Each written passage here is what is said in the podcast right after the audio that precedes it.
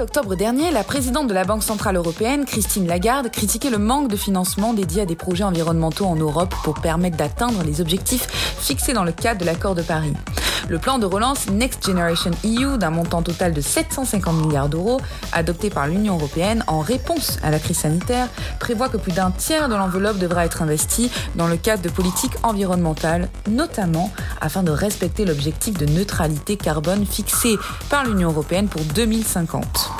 Afin de financer ce plan de relance, la Commission européenne prévoit d'émettre plus de 200 milliards d'obligations vertes au cours des prochaines années. Je suis avec Paul Guerrier, associé June Partners, et Benjamin Castel, consultant June Partners, pour parler de ce sujet. Bonjour Paul, bonjour Benjamin. Bonjour Manon. Bonjour Manon. Pourquoi l'Union européenne envisage-t-elle de faire appel à ce type d'instrument financier? À mon sens, cette initiative de l'Union européenne vise euh, plusieurs objectifs. Il y a tout d'abord une réelle volonté de promouvoir le recours à l'emprunt au niveau européen, mais aussi de l'autre des pays, euh, notamment d'Europe du Sud ou l'Autriche, qui n'ont pas encore émis une seule euh, dette souveraine dite verte. Donc l'Union européenne aujourd'hui, elle est un peu à la croisée des chemins sur ce marché-là et elle tente d'impulser une nouvelle dynamique pour pousser les gouvernements à franchir le pas de ce nouveau type de financement.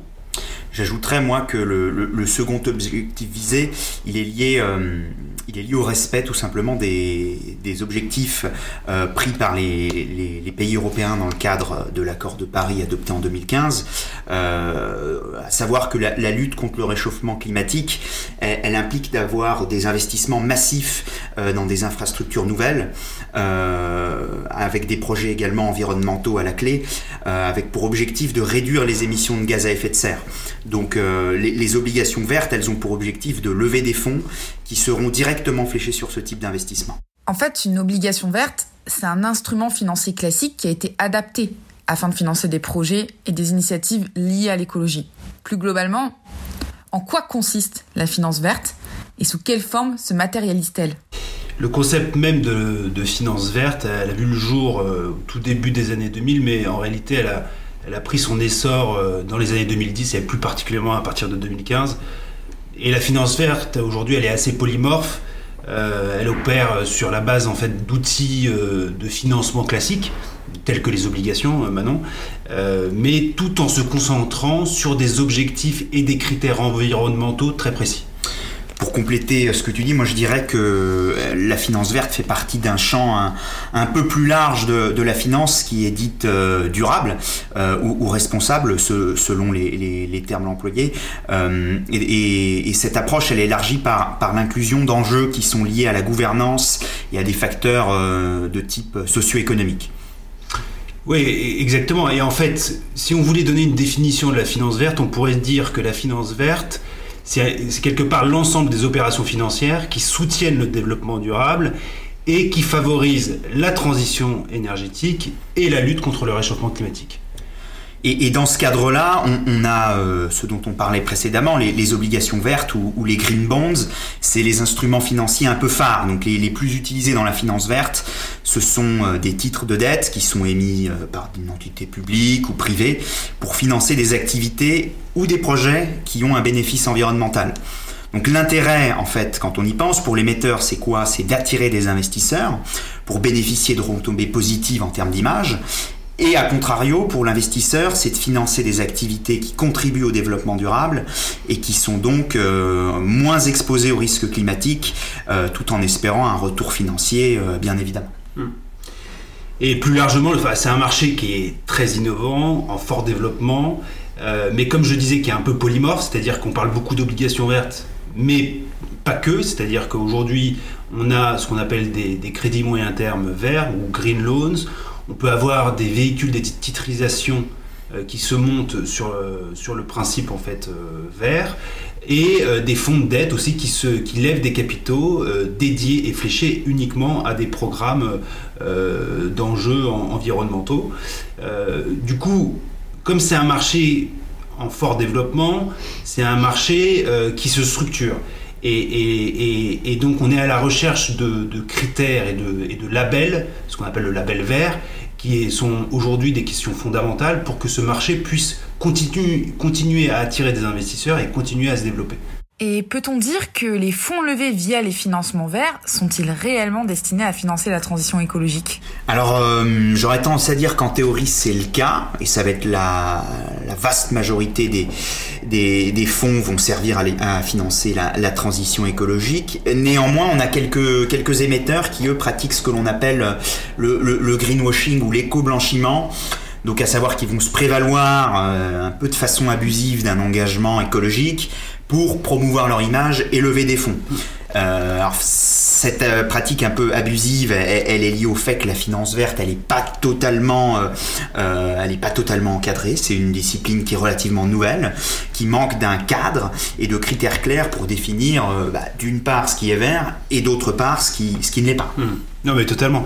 En fait, aujourd'hui, pour être clair, il n'y a ni de cadre juridique, ni de standard précis pour encadrer ce marché. Mais aujourd'hui, on va dire soit des, grands des bonnes intentions ou des grands principes qu'on peut retrouver sous le, label, le, label, Green Bond Principles.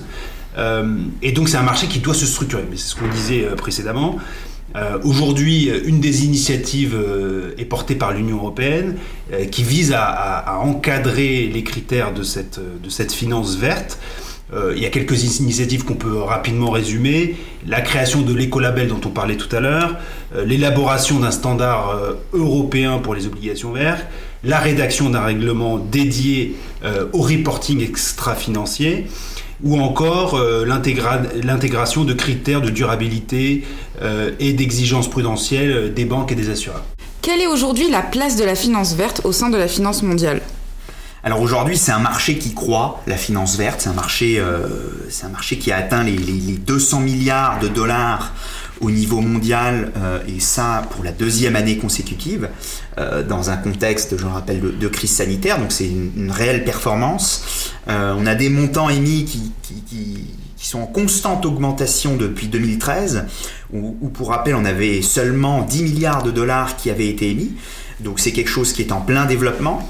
Euh, jusqu'à présent, les émissions, elles sont principalement réalisées par des, par quelques entreprises, à savoir des établissements bancaires ou des compagnies de services aux, collectivités euh, de type Suez, de type de type Veolia.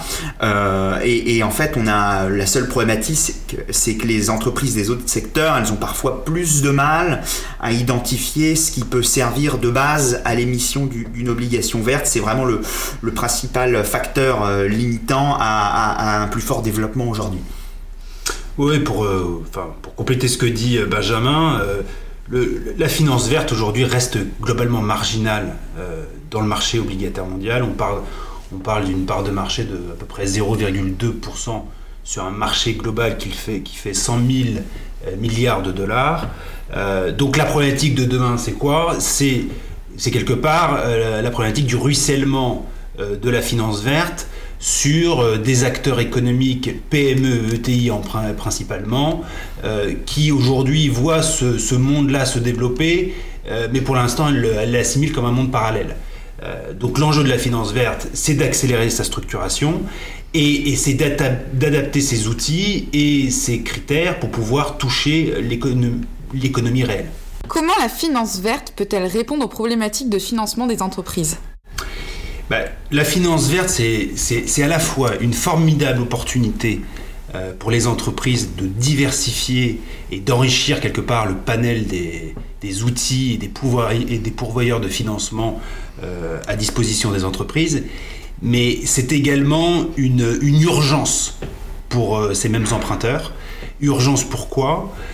Parce que par rapport à tout ce qu'on vient de dire lors de notre échange, aujourd'hui est poussé par les pouvoirs publics, dont l'Union européenne, euh, demain, si une entreprise, un emprunteur, ne prend pas à bras le corps ces sujets environnementaux, ou on va dire plus globalement euh, RSE, dans la politique de financement, euh, il y a beaucoup de sources d'argent, on va dire, de financement qui vont se tarir.